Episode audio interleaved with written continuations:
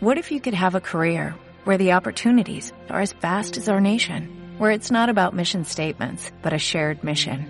At U.S. Customs and Border Protection, we go beyond to protect more than borders, from ship to shore, air to ground, cities to local communities. CBP agents and officers are keeping people safe. Join U.S. Customs and Border Protection and go beyond for something far greater than yourself. Learn more at cbp.gov/careers. When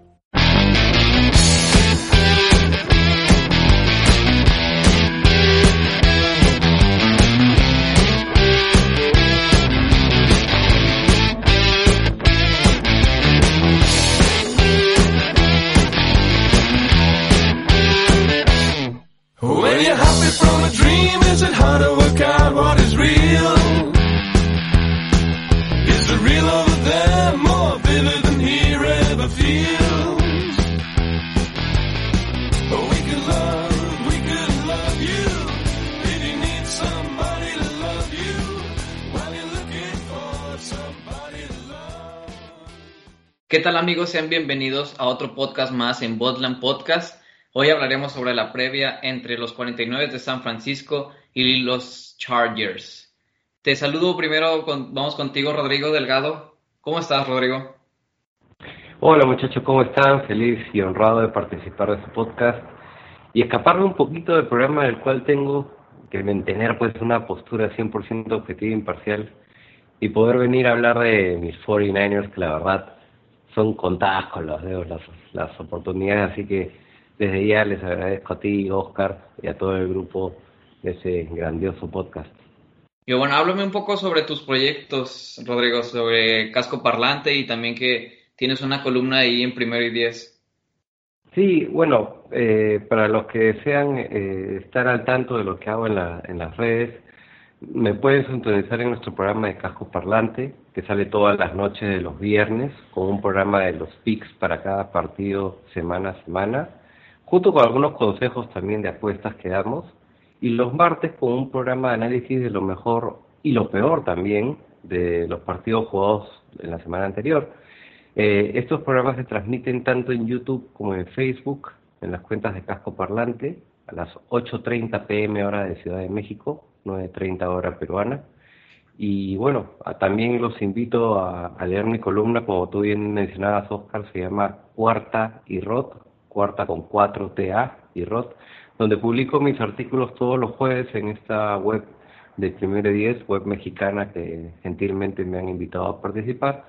Y finalmente puedes, puedes seguirme en Twitter en la cuenta de Rot, de Rodrigo, Stat, STAT oficial.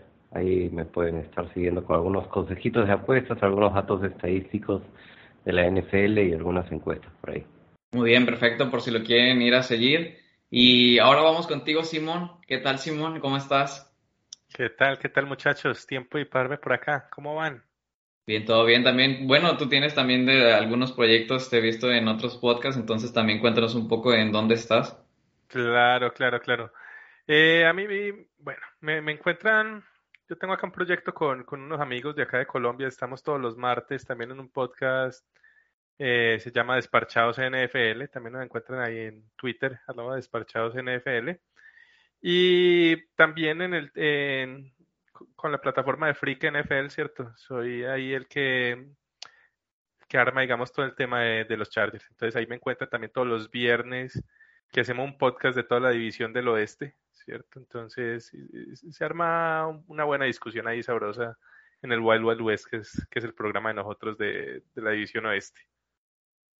Perfecto, entonces ya tenemos varias páginas para seguir. Y bueno, ya nomás por último hablar este rápido, digamos como de dónde pueden encontrarme a mí. Yo estoy en, en las transmisiones de Auténticos Tigres de la Universidad Autónoma de Nuevo León aquí en México. Este viernes tenemos los cuartos de final contra Burros Blancos del Instituto Politécnico Nacional. Y si se llega a pasar a semifinales, que igual serían aquí en casa, eh, serían en contra de Pumas de Ciudad Universitaria o Águilas Blancas. Entonces, este, también igual si se llega a, la final, también la tenemos en casa porque va invicto mi, mi universidad. Entonces, pues ahí me podrán encontrar. Bueno, entonces ya entrándonos un poco más al partido de, de este domingo de Chargers contra 49.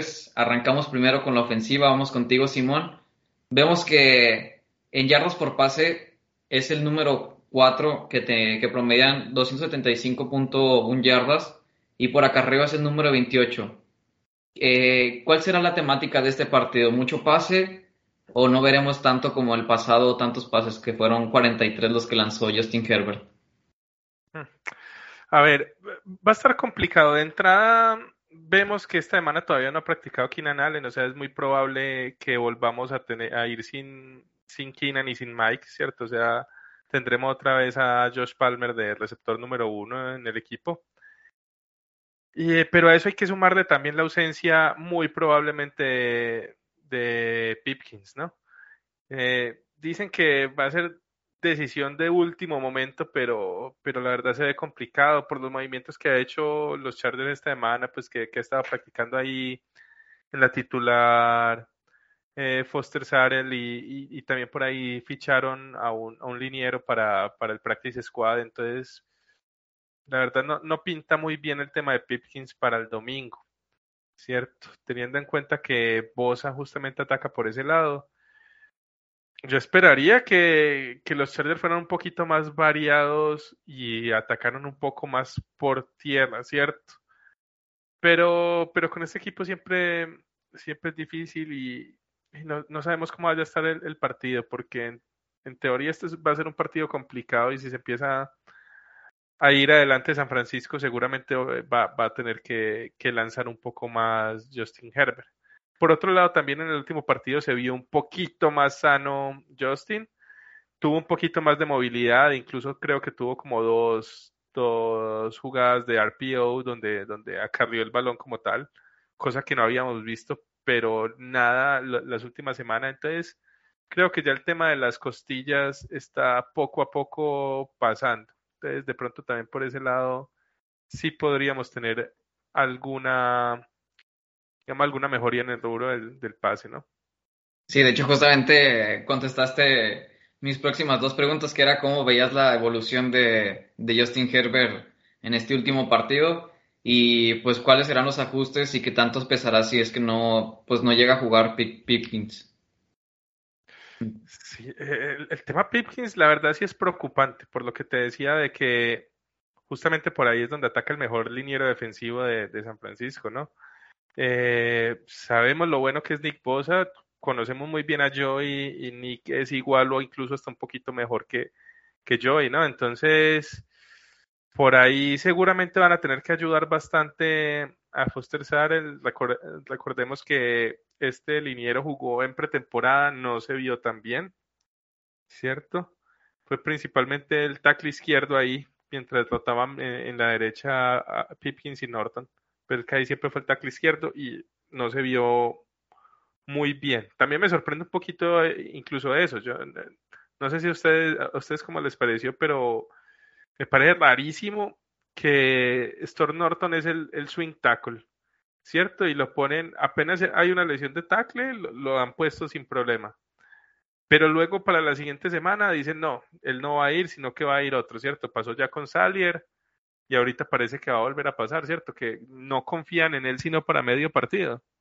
No confían en él para tenerlo del todo. Del todo. Entonces, a mí sí me sorprende un poquito eso, porque entonces, ¿para qué lo tienes, cierto? Si no vas a confiar en él para los partidos, para eso simplemente lo cortas y ya, pues igual es un jugador que no está ganando prácticamente nada. Entonces, eso sí me parece un poquito raro. Mm, pero no, sin duda es preocupante y creo que desde el lado de la ofensiva de los Chargers, creo que esa puede ser la clave más importante del, partido. Cómo logren manejar ese lado derecho de la línea ofensiva para poder darle al menos algo de tiempo a, Justin Herbert y, lo mismo por el juego terrestre, pues también liberar un poquito ese tema, porque porque sí se ve complicado ese matchup, la verdad sí, sí está es un poco difícil.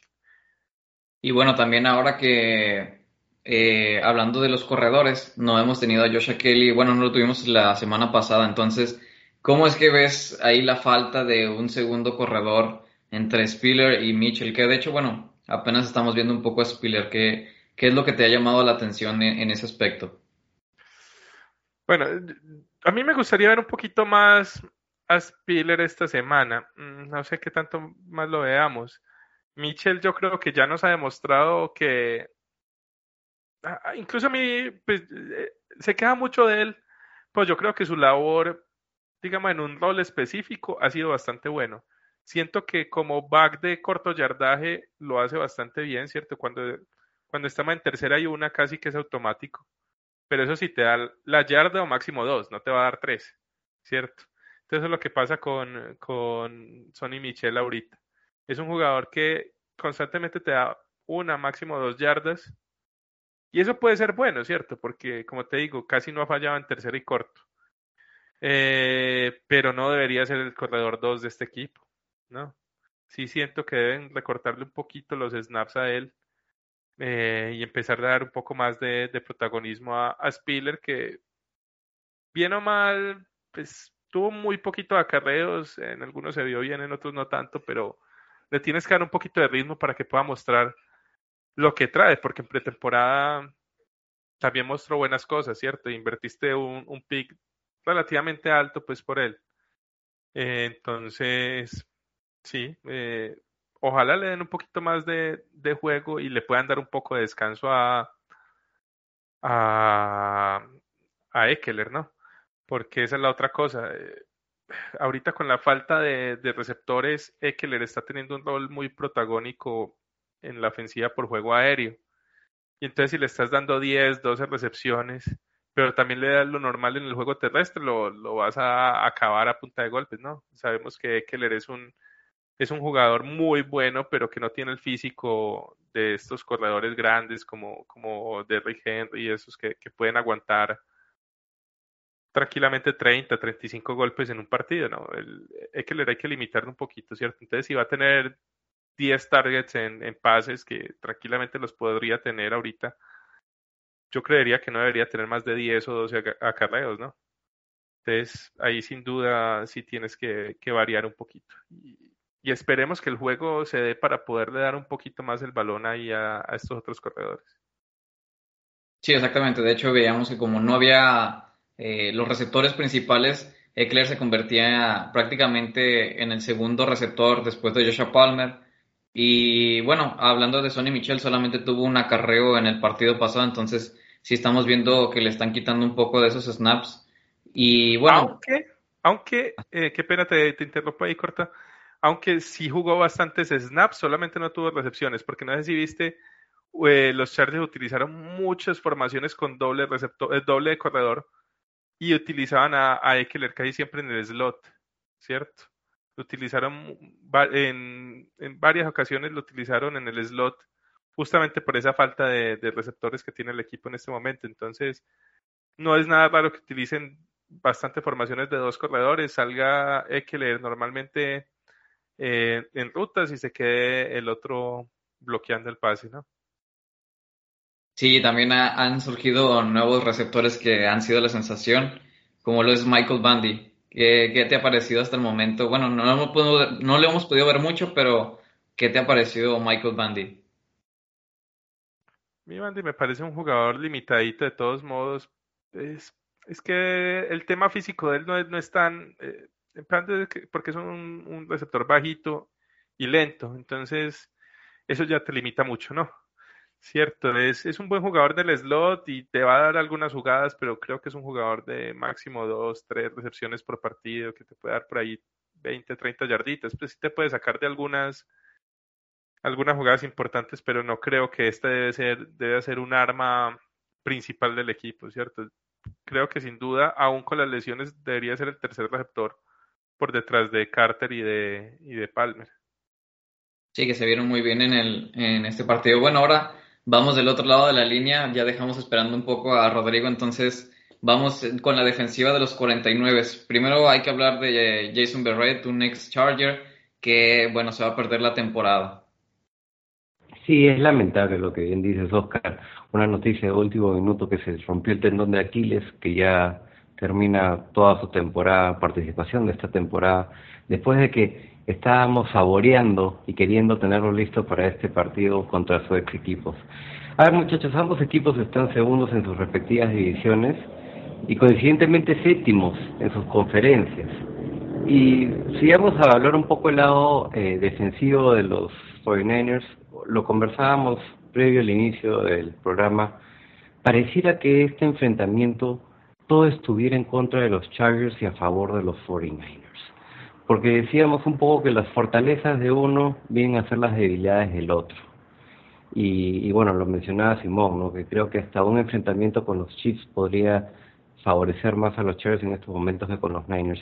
Vamos a pasar bien, repasar bien rapidito qué, qué, qué encuentro yo en esta defensiva de los 49ers y voy a hacer el paralelismo con la ofensiva de los Chargers para que quede de mejor manera evidenciado lo que quiero plasmar. Eh, los Chargers tienen a dos receptores con una calidad de la talla de Allen y Williams que lamentablemente Justin Herbert no va a poder contar para este partido aparentemente. Eh, su única válvula de escape confiable va a ser Austin Eckler y posiblemente la ala cerrada Gerald Everett. Pero las lesiones no son el único dolor de cabeza para este equipo de los Chargers, sino que van a enfrentar a una, una de las mejores defensivas de la liga contra el juego terrestre en los 49ers. Los, los 49ers son cuartos, el cuarto mejor equipo de la liga contra el juego terrestre. Y, y, y justamente lo decía Simón, ¿no? Austin Eckler va a tener que hacer magia para poder destacar en este partido, o por lo menos fungir más como receptor que como corredor, que al menos ya le hemos, ya le hemos visto hacer esto y de manera productiva. Eh, tras tener un inicio de temporada poco lento, en las primeras tres semanas, Eckler desde la semana 4 promedia más de 117 yardas por partido y ha anotado un total de 10 touchdowns, ¿no? convirtiéndose en el primer jugador desde el 1950 en lograr un touchdown por tierra y por aire en cuatro de cinco partidos. Es increíble lo que está haciendo este jugador tan versátil que me hace acordar bastante a Christian McCaffrey en la versatilidad y las opciones que tiene el equipo para utilizarlo. Y, y si es que Herbert incluso encontrar opciones por aire, eh, yo creo que debería tener cuidado porque esta línea defensiva de los Niners eh, se caracteriza por presionar al quarterback rival sin necesariamente mandarle la carga o el blitz. Y eso siempre puede llevar al quarterback a tomar decisiones incorrectas que te pueden lapiar un partido. Lamentablemente, eh, bueno, como bien decíamos, la lesión de Barrett es lamentable, pero de igual manera los Foreigners han demostrado ser una defensa complicada por donde se les ataque, ya sea por aire o por tierra. Y un dato que me pareció muy particular es que desde que Herbert tuvo esta lesión en las costillas en la semana 2 contra los Chiefs, ha logrado tener un passer rating de un poco menos de 84, que lo coloca en el puesto 24 entre quarterbacks de la liga actualmente. Entonces, incluso me atrevería a decir que el plan de juego ofensivo de los Chargers al mando de Staley limita las capacidades que tiene Herbert y el gran potencial que este podría tener. Yo, yo le soy sincero, desde que vi a Herbert en el Combine desde 2019, a mí me pareció un quarterback diferente, ¿no? Y creo que los analistas de este deporte también hasta lo han comparado de, con quarterbacks de la talla de, de, de, Manning. Pero necesita apoyo, el apoyo técnico ideal, ¿no? Y Staley claramente no lo es, más aún con una mentalidad defensiva y en un equipo donde la defensiva también tiene muchas deudas.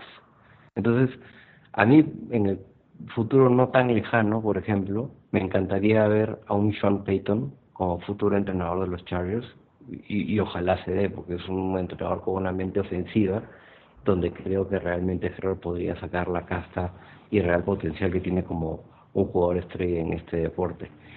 Pero, como bien decía al inicio, eh, el fuerte de la ofensiva de los Chargers es el juego terrestre. San Francisco tiene elementos muy buenos que no solamente te, tienen perfectamente el juego terrestre, sino que también te limitan en, en el juego aéreo. Y no sé qué tan bien pueda responder un Justin Herbert herido, tocado, sí, recuperándose, como bien decía, lo decía Simón, pero no en su potencial completo. ¿no? Esa es un poco la perspectiva del cual yo veo el enfrentamiento defensa de San Francisco y ofensiva de los Chargers. Sí, que justamente tienen a un jugador como lo es Nick Bosa, que bueno, se esperaba ahí un Bosa, Bosa Ball que pues algunos pronosticaban que podría regresar Bosa, Joey Bosa para, para los cargadores, pero pues se ve un poco complicado, pero esperemos a ver cómo va evolucionando. Y también veía que salía en, eh, en lesionados Samson Ebukam, que había sido un, que ha sido un jugador importante también en, por parte de los 49.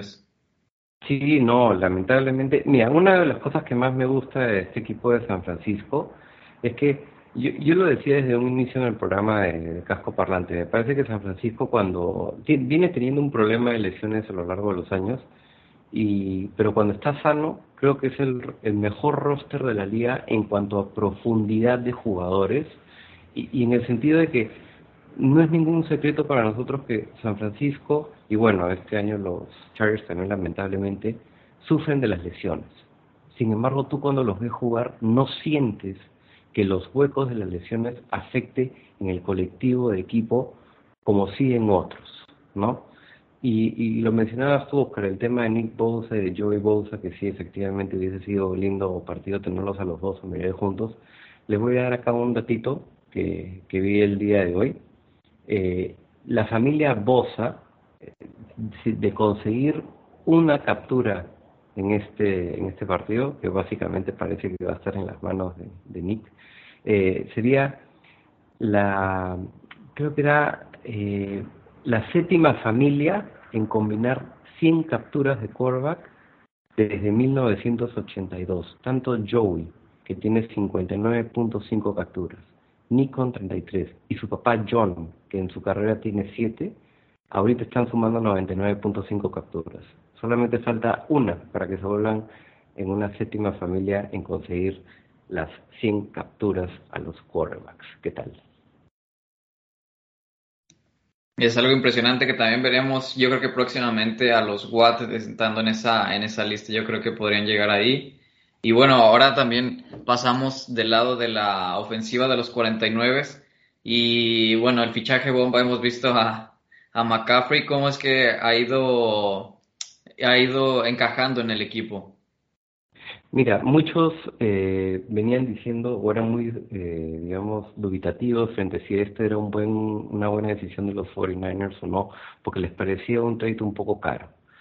A mí me encantaba bastante, eh, me encantó, te voy a ser sincero, el trade, porque demuestra un equipo de San Francisco que no es que como las personas que piensan en su fondo de pensión preventivamente, sino gastan todo porque están apostando en el presente. O sea, San Francisco, su misión ahora es llegar al Super Bowl a como dé lugar y está poniendo, como dicen, toda la carne en el asador. Eh, yo lo venía diciendo, este equipo de San Francisco, cuando medio que estaba perdiendo partidos como por ejemplo el de Atlanta, el de Kansas, decía tranquilo, o sea, están con jugadores lesionados, después del partido contra Kansas van a empezar a recuperar elementos y ahí se va a ver la, la real dimensión de este equipo y, y poco a poco lo vamos a ver, lo vamos a ir viendo. Eh, San Francisco goza de tener al menos un jugador estrella en cada posición ofensiva. Tienes un excelente tackle ofensivo en Trent Williams, tienes un excelente ala cerrada en George Kittle, que sabemos que no solamente funge como ala cerrada, sino también como un bloqueador más, creo que esa es su principal eh, función como ala cerrada, ha dimensionado un poco la posición. Excelente receptor en Divo Samuel, eh, del cual Brandon Ayuk ya se está contagiando de las cosas buenas. Estamos viendo que Brandon Ayuk está teniendo una temporada sorpresa y ahora tienes, como bien tú decías, ¿no? este gran corredor en Christian McCaffrey.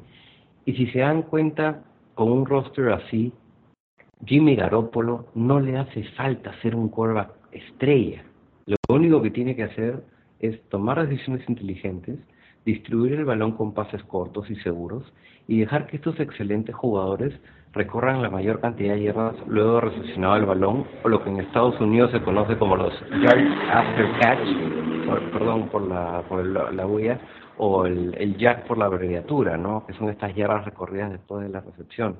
Entonces, ya destacando el roster que tiene este equipo, eh, lo, lo un poco, lo como hacía en, en la parte anterior, ¿no? Lo, lo comparo con la defensiva de estos Chargers, ¿no? Que lamentablemente está siendo diseminada por las lesiones, empezando por una de las, sus adquisiciones más importantes del off-season, que es JC Jackson. Eh, tienes también referentes, como tú bien lo mencionabas, Oscar de Joey Bolsa, y también otros jugadores que están en veremos, como el caso del linebacker Rumps, eh, por un tema de la rodilla, eh, Avon Beniga, y aún no está recuperado de todo el otro linebacker Troy Reader, eh, también creo que Austin Johnson, un tackle defensivo, está un poco sentido. Está el tema de Tillery, que por temas personales no ha estado entrenando. Entonces, ¿cómo los Chargers, por el lado defensivo, que de por sí no son una, o sea, son una de las peores defensas contra el juego terrestre, van a detener la mente y la creatividad ofensiva de Kyle Shanahan, que por cierto se basa justamente en el juego terrestre? Lo que me causa más curiosidad aún y extrañeza es que los Chargers tengan tantas deudas por el lado defensivo del balón, o su propio head coach, que ya lo mencionaba, es, tiene mente defensiva. Entonces, si ya de por sí esta ofensiva de San Francisco tiene armas más que suficientes para hacer daño, aún con algunas lesiones que hemos visto, como el caso de Diego Samuel, Elijah Millo, Trent Williams y Kyle Jusic, imagínense lo que podrían hacer con todos ellos recuperados y más aún viniendo una semana de baile. Y, y, y, ojo que a pesar de tener a sus filas a CMC, los 49ers en los últimos dos partidos han pasado el balón en el 66% de sus jugadas. Y es que eso es lo que demuestra la creatividad para mí de Shanahan, que teniendo este jugador tan versátil, al igual que como lo ha venido demostrando Eckler, es también una excelente opción para el juego aéreo. Los 49ers ofensivamente tienen la menor cantidad de, de terceras y fuera, ¿no? De la liga, lo que significa que logra avanzar el balón en todas sus posiciones de juego, tan solo promedian tres patadas de despeje en cada partido esta temporada y dos despejes en las últimas cuatro semanas. Entonces, eso dice mucho de un equipo ofensivamente hablando frente a una defensiva que podría verse un poco debilitada, ¿no? Sí, exactamente. Y de hecho, justamente tenemos las dos noticias que es este la baja de Tillery y de Austin Johnson. ¿Cómo has visto eso, Simón? Sí, digamos que son bajas por temas diferentes, ¿cierto? Eh, Johnson tuvo una lesión del MCL, si no estoy mal, y, y, se quebró la rodilla como tal, ¿cierto? Pues se fracturó la rodilla. Se pierde ya el resto del año. Y la verdad complicado porque por ese lado era nuestro mejor liniero contra la carrera y aún así somos la defensa contra la carrera número 32, entonces sí, eso no es para nada nuevo, para nada bueno, ¿cierto? Cuando eres bien malo en lo que haces y pierdes al, mejor en eso, pues complicado. Y el tema Tillery es un tema bastante interesante, ¿cierto? Justamente unas horas antes de, de sentarnos acá a grabar, salió la noticia de que, de que los Chargers lo cortaron, ¿cierto? Eh, primera vez que, al menos en la era Telesco, que, que corta a un primera ronda, ¿cierto? Que no espera al menos que acabe el, el contrato. Entonces, eh, pues, la verdad, sí, sí curioso que, que llegaran a este punto. Eh, Tillery venía de una lesión alzando pesas, entonces, quién sabe si hubo alguna incomodidad. Siento que Tillery por su forma de ser siempre ha sido como, eh, o espera que le den todo sin haber mostrado mucha cosa y, no sé si lo, si lo incomodó mucho este, este año que ya por fin lo había mandado a la banca, ¿cierto? Que ya este año por fin no era, no era el titular. Y pues bueno, no, yo creo que, que ese es un jugador que a pesar de que en su rol ya como suplente estaba haciendo un trabajo más o menos decente, eh, Ah, creo que si estaba con actitud negativa y todo, pues sí puede ser mejor para el, para el equipo simplemente haberlo cortado. Cierto, creo que por ese lado sí no es, no es una pérdida tan grande. Obviamente, con eso cierra, pues, y, definitivamente fue un muy mal pick de los Chargers en primera ronda. Eh, y pues, bueno, eh, al menos se cierra eso. Muchos lo queríamos fuera ya del equipo desde el año pasado, pero pero bueno, no pasa nada. Y ya el matchup per se de la defensiva contra, contra, contra los Niners, obviamente lo que más preocupa es el tema de la defensiva terrestre, ¿cierto? por ahí esperemos que pueda ser bastante Braden Fejoco que, que lo volvieron a, a entrar al equipo, ¿cierto? Que, que volvieron a, ya lo pasaron del practice squad a- para hacer el reemplazo de Dustin Johnson.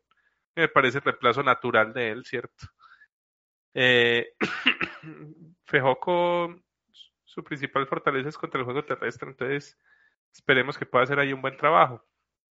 Mm, el caso es que, no sé, no sé, porque estos Niners, cuando corren bien el balón es muy difícil pararlo, ¿cierto? Si algo tiene Shanahan es que le gusta mucho correr el balón, no siempre le sale, pero cuando le sale, le empieza a funcionar toda la ofensiva, ¿cierto? Y ahí sí que se ve como una ofensiva poderosa.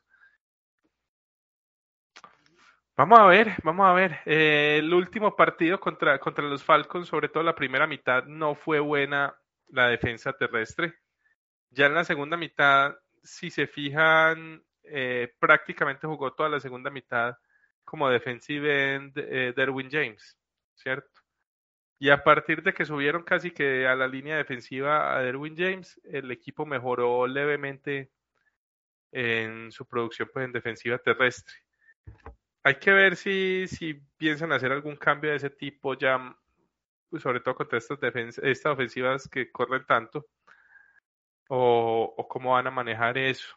Eh, en el tema aéreo, sí no me preocupa tanto. Yo, yo creo que la defensiva de los Chargers sí tiene como, como controlar bien esa ofensiva aérea, pero sin duda alguna lo, lo que más preocupa es el, juego terrestre y de pronto por ahí también habrá algo de, de play action.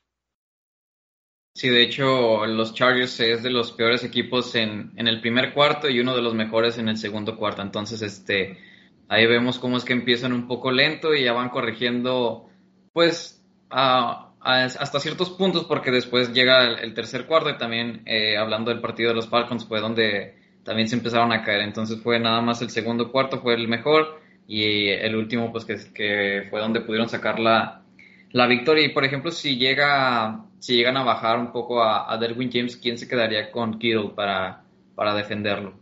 Tendría que ser Adderley. O por ahí Tranquil, pero creería que debería ser Adderley, ¿cierto? La ventaja es que Kittle también se queda bastante bloqueando y es excelente bloqueando, ¿cierto? Eh, pero sí, ahí el llamado tendría que, que ser eh, Nasir Adderley. Eh, esperemos que esta semana no porque llevamos cuatro semanas seguidas que caemos en un hoyo de por lo menos 10 puntos, ¿cierto? Esperemos que esta semana salgan un poquito más fuertes, pues, y no, no se vayan al hueco tan temprano. Bueno, y ahora vamos con una pregunta para ambos. Si quieres, empezamos contigo, Simón, sobre si será factor los coaches en este partido. No, yo creo que sí, sin duda, ¿cierto? Creo que en la mayoría de sus partidos, tanto Shanahan como, como Staley son protagonistas normalmente. Staley. Bueno, ahorita hablamos del tema de la ofensiva. Yo no creo que eso sea tanto Staley, sino más eh, Lombardi. Y no, yo sí no les tiro tan duro a Lombardi por, por el tema de la ofensiva tan amarrada que tienen.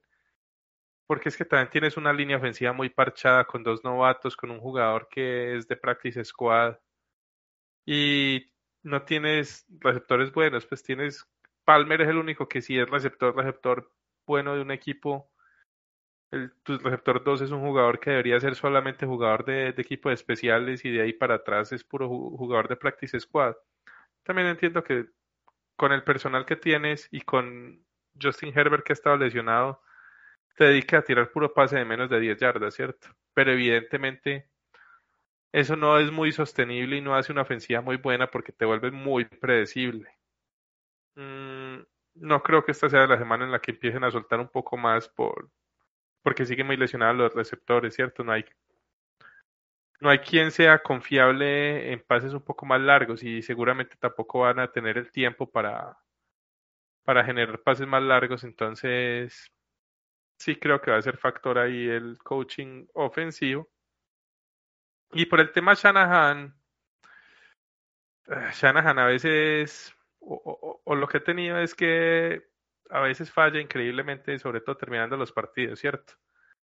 Eh, va muy bien, va muy bien y no, normalmente en el último cuarto se desinfla un poco. Ese sí no estoy tan seguro si vaya a pasar esta semana, pero, pero ojalá, pues, pero, pero, pero sí le, sí le pasa más o menos seguido a, a, a Shanahan eso, ¿no? Eh, una, una consulta, eh, Oscar, si me lo permite. Me, me resonó bastante lo, lo que decía Simón respecto a, a cómo manejaba el staff técnico a, a Herbert en el terreno de juego con estos pases cortos. Y una de las cosas que a mí me sorprendió más, este, y, y quería saber acá la opinión de, de, Simón, es que los Chargers en el trade deadline no, no fueron a buscar a un receptor. Una de las cosas que más me llamó la atención eh, era que ni los Chargers ni los Giants este, buscaron a un receptor en el, en el off-season. Y más los Chargers, ¿por qué? Porque naturalmente pues tienen un roster bastante similar al de los últimos años.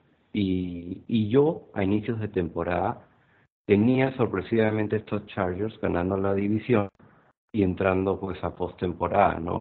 Porque para mí era, o sea, y, lo sigo creyendo, para mí están obligados a entrar a playoffs este, este año, más de la manera como se quedaron afuera de la temporada pasada.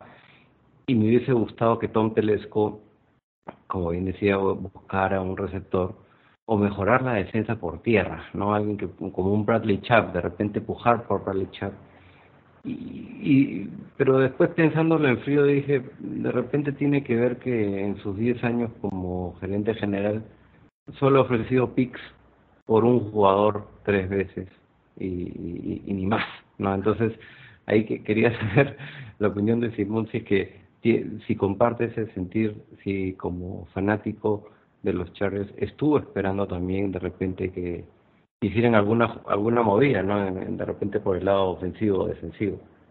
Sí, te comento. Eh, de, definitivamente un trade importante no iban a hacer. ¿Por qué? Principalmente por la situación de cap del equipo del otro, para el año entrante.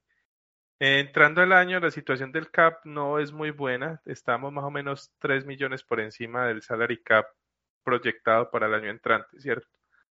Entonces, eso inmediatamente te sacaba de, de, ir por cualquier jugador veterano con un salario mediano o grande, ¿no? ¿Cierto? Eh, eso por un lado. Igual si hay reportes de que, de que intentaron ir por Michael Pittman, pero estaba muy caro, ¿cierto? Al menos para lo que querían pagar los, los Chargers, pues en temas picks. Pero es como el único receptor como que hay reporte que, que intentaron buscar. Mm, digamos, el, yo creo que si hubiera sido bueno ir por un receptor barato o un receptor que pudieras cortar a, a, fin de año, pues, pero que te ayudara por estas semanas, al menos un receptor que tuviera algo de, de experiencia, así no sea muy bueno, ¿cierto? Al, alguno como tipo estos que están sonando de Patriotas, como Agolor o como Kendrick Bourne, que son jugadores que, que digamos, no son jugadores tan, tan, tan imponentes o tan buenos, pero, pero es que lo que tenemos ahorita de receptores es, es nada, pues prácticamente después de Palmer no, no, no tienes nada, entonces sí creo que, que hubiera sido importante al menos tener a alguien con algo de experiencia, tanto ahí como en la zona de, de defensive end o de pass rusher, ¿cierto? Porque uh -huh. también con las lesiones de Bosa y de, y de Chris Rumpf, la, está totalmente debilitada esa posición. Prácticamente solamente tiene a Khalil Mack y a Calvin Noy, ¿cierto? Y detrás de ellos son jugadores que no tienen absolutamente nada de experiencia. Entonces, sí, esas eran las dos posiciones como, como más flojas ahorita por el tema de lesiones y yo creo que hubiera sido bueno haber traído algún jugador de rotación, dar alguna quinta, sexta ronda por jugadores de rotación baratos, por lo que te digo, no, no podían llegar jugadores caros, estrellas, un DJ Moore o esos que estaban sonando, que son receptores mucho más costosos, no, no podían llegar. Claro. claro, claro. Y es un tema importante porque, como bien decíamos, ya hablábamos de los coaches, no se le van a poder jugar con, en cuarta oportunidad, que Stanley es un, es un técnico que le gusta, es un head coach que le gusta jugársela y si no tienes un jugador de renombre dentro del campo que además de Eckler podría ser, pero pues ya es un poco predecible, podría decir que ya tienes a esos dos, dos jugadores cubiertos, entonces es importante esa baja de que no, no haber ido por, por algún, algún, algún receptor en, en, esta, en estos canjes. Sí, ojito ahí con lo que dices del, del tema de los cuarto downs, porque fue algo que yo quería ver bastante en el tema con, con Atlanta, en el partido con Atlanta, y no, y no hubo como la oportunidad.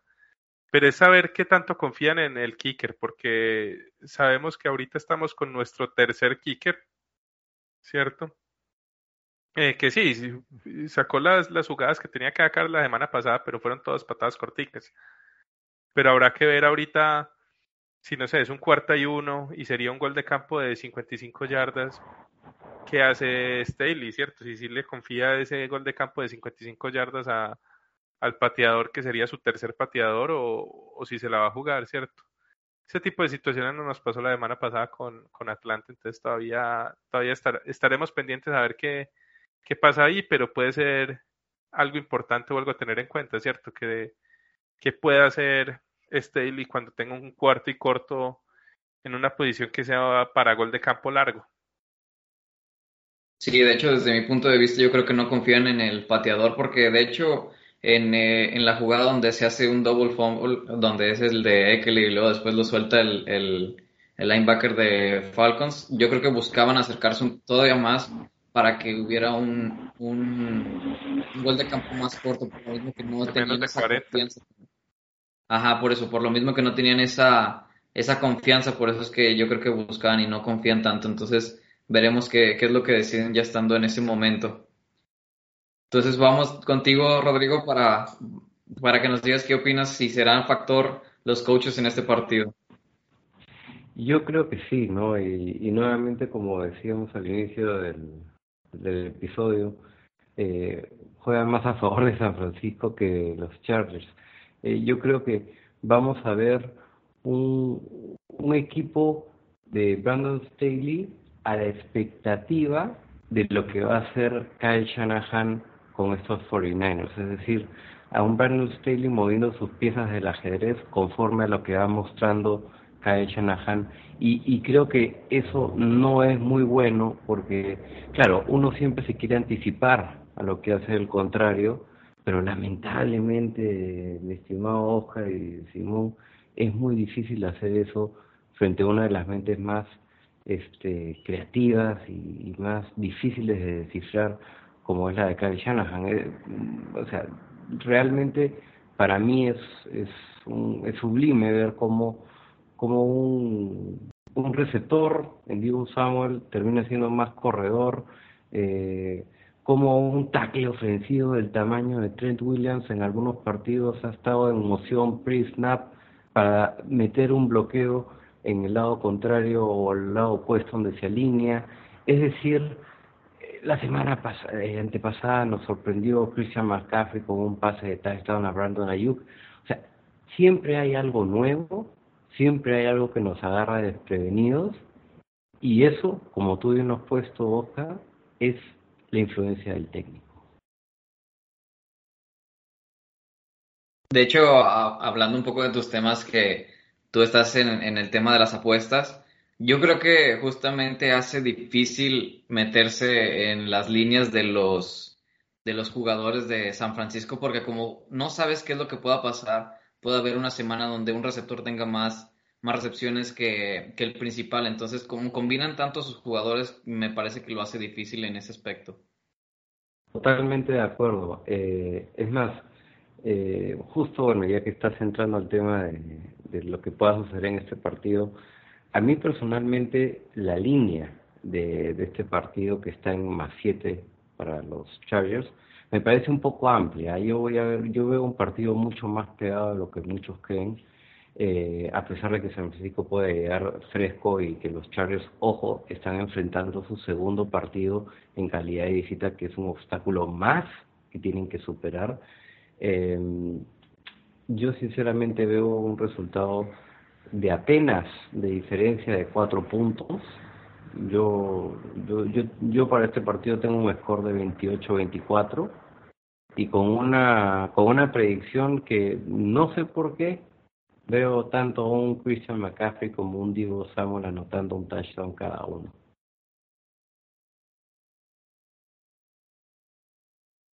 Entonces no solamente vas, o sea, irías con un más 7 de los cargadores, sino también irías con el over que está en 45.5. Sí, yo creo que sí, porque justamente como bien lo mencionaba Simón, eh, los Chargers van a atacar mucho, van a buscar atacar mucho más por aire y que es el punto flaco, pues sencillamente si lo vemos así de la defensiva de San Francisco y San Francisco va a tratar de dominar la posesión del balón y el partido por tierra, ¿no? Y, yo creo que va a tener eh, frutos y tiene con qué hacerlo por distintos frentes, ¿no? Para ti, Simón, ¿cuál sería, cuál sería tu pronóstico? Vemos el 45.5 en over-under y el más 7. Sí, ahí también cabe notar que, bueno, Staley conoce bien pues a San Francisco de sus días en los Rams, pero no es algo bueno porque justamente San Francisco suele ganarle a los Rams, ¿cierto? Eh, entonces por ahí, aún cuando tenía su, su, muy buena defensa eh, en el otro equipo angelino, igual sufría contra, contra San Francisco, ¿cierto? Mm, Yo, yo la verdad no estoy muy optimista para, para este partido. Tampoco creo que vaya a ser una paliza. Sí creo que va a ser un partido entretenido. Eh, pero sí veo complicado que, que logren sacarlo los Chargers esta semana. Yo voy a ir con un un 20, un, ¿qué? un 28 o no, 27, 20 ganando los Niners. Bueno, pero sigue cubriendo un poco la línea ahí los cargadores. Ya push en, en mi caso. Sí, sí, sí, sí. Ajá. Entonces, yo creo que yo, yo creo que sí me quedaría con el más 7 de comparte de los Chargers, porque sí lo veo un juego de 4 puntos. Eh, yo vería como 27, 27, 21, entonces serían 6. Entonces, más o menos es lo que yo pronosticaría. Y bueno, ya para, para finalizar, vamos con los Ball Prediction. Empezamos contigo, Simón. Bueno, bueno. Mm, ball prediction. A pesar de que hay un muy buen matchup para la línea defensiva de, los Niners, no van a tener más de dos sacks esta, este partido. Máximo dos sacks. Por el lado de, de defensa. Y por el lado, por el otro lado, mm, ¿cuál otro ball prediction damos? Eh, no, va- va- vamos a tener otra vez un buen partido de, Justin Herbert, que, que no hemos tenido tantos este año. Creo que sí lo van a soltar un poquito terminando el partido y, y se va a ver un poco mejor y va a tener por lo menos, por lo menos dos touchdowns por aire. Sí, justamente con eso de que los primeros cuartos empiezan un poco bajos, entonces eh, es cuando empiezan a soltar un poco más los pases para que, para tratar de acercarse en el marcador. Sobre todo el ¿cuál es último el- cuarto, creo que va a tener algo de ventaja San Francisco, entonces por ahí tratando de alcanzarlo, ¿no? Sí, yo también opino lo mismo. Sí, sí, sí, yo también vería así como que vamos a lanzar muchos pases por lo mismo de, de ir abajo en el marcador. Ujú. Tú, Rodrigo, ¿cuáles serían tus ball prediction? Bueno, ya más o menos nos decías un poco de lo de McCaffrey. Sí, lo de McCaffrey, lo de Samuel, yo creo que ambos van a anotar un touchdown cada uno. Y, y bueno, te voy a lanzar otra. Hay una apuesta a mí que me encanta hacer acá, que es que San Francisco va- se va a estar con la ventaja tanto en el entretiempo como al final del partido. Eh, es una apuesta que chequeenla, no, no paga mal. Y te voy a lanzar otra más. Eh, yo creo que Jimmy, Jimmy G eh, lanza dos, al menos dos pases de touchdown en este partido. Que la verdad es, yo creo que es como la que vería un poco más, más difícil dentro de todo, ¿verdad? Porque pues es Sí, el eslabón sea, débil del... Claro, pero, pero tú sabes que justamente por este tema de las yardas después de recepcionar el balón, eh, estos pases pantallas que después estos monstruos se encargan de sacar la verdadera producción, cuentan como un pase de touchdown. Entonces no necesariamente es el pase largo o el pase esquinado dentro de la zona de anotación, difícil de hacer, es lo que pueda llevar a que este jugador pueda tener pases de touchdown. Aunque por cierto, yo no entiendo cuál es la tierra con, con Jimmy G. A mí personalmente me encanta como quarterback, es un, me parece que es un quarterback correcto, Eh, esta temporada tiene más passer rating que el propio Herbert, que Matthew Stafford, Josh Allen, Kyler Murray, Tom Brady, Aaron Rodgers y Russell Wilson. Entonces, eh, y, gana el 70% de sus partidos. Entonces, yo creo que, y, y claro, ojo, considerando que han habido partidos en los cuales no ha contado con Eli Mitchell, Divo Samuel, Kyle Jusic, eh, Trent Williams, y considerando también que no tuvo un solo snap de práctica como con el equipo titular hasta la semana 3, sin poder ver el playbook en el off-season y habiendo tenido una cirugía en el hombro que lanza en el off-season. Entonces, eh, la verdad que no entiendo por qué tenemos tanta adver- eh, adversión a, a Jimmy G cuando en verdad es, es, es un quarterback que esconde más atributos que deficiencias, creo yo. No, sin duda, es un quarterback bueno, yo pues no es... Es un quarterback correcto, exacto. Sí, sí ves incluso el partido que están dando ahorita mismo, hoy jueves por la noche, pues, lo comparas con un Mariota o con cualquiera de los dos que están jugando ahí, no, nada que ver. Jimmy es bastante bueno.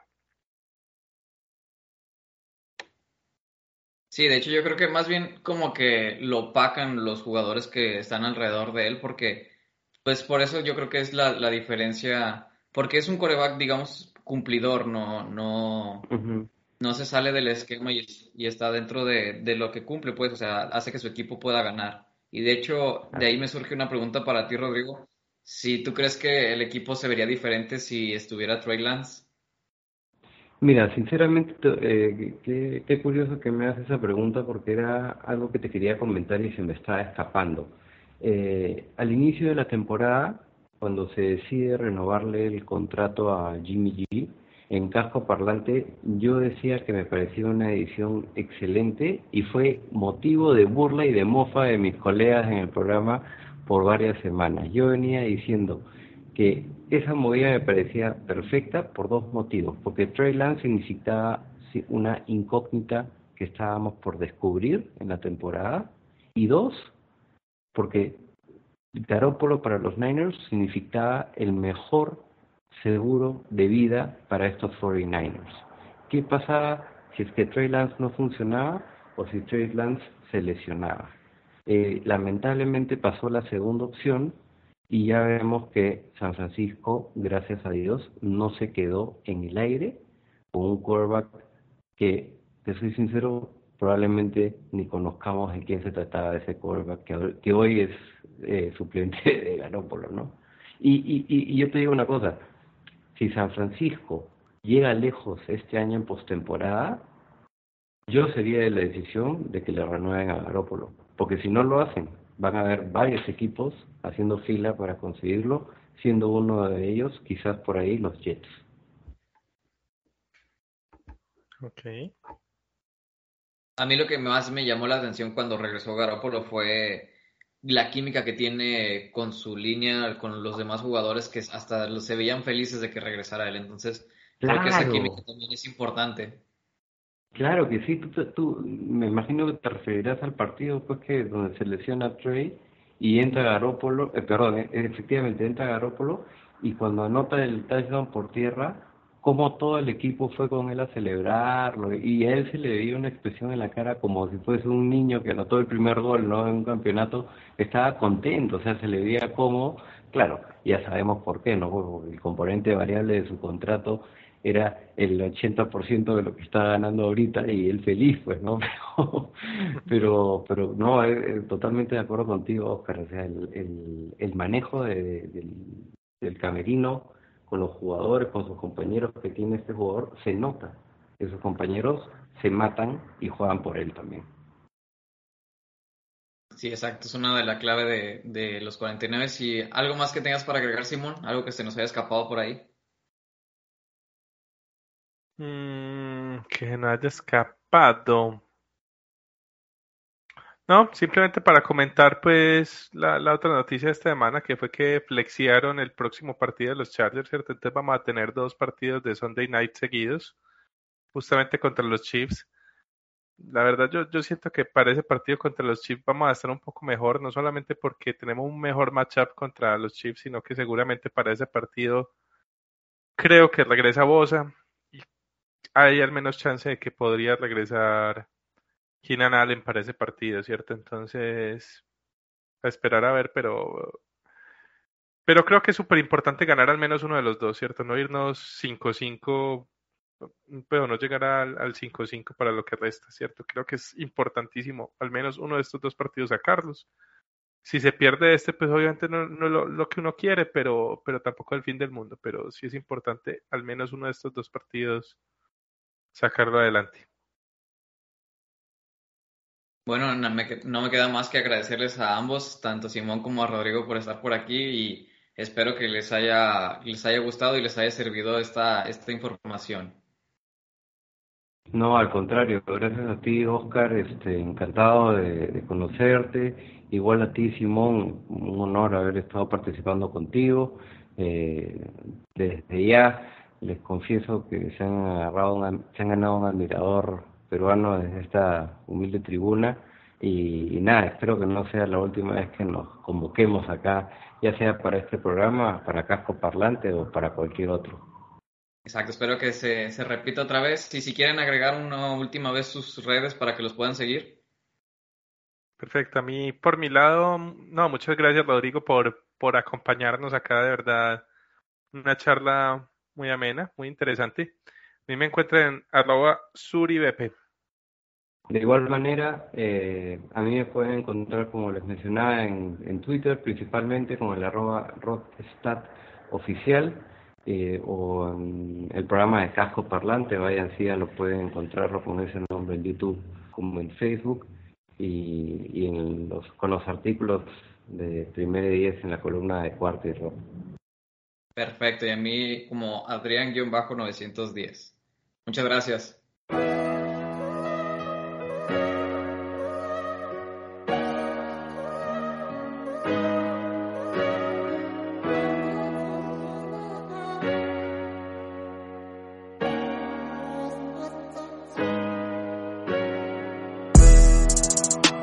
I gotta take before a nigga explode?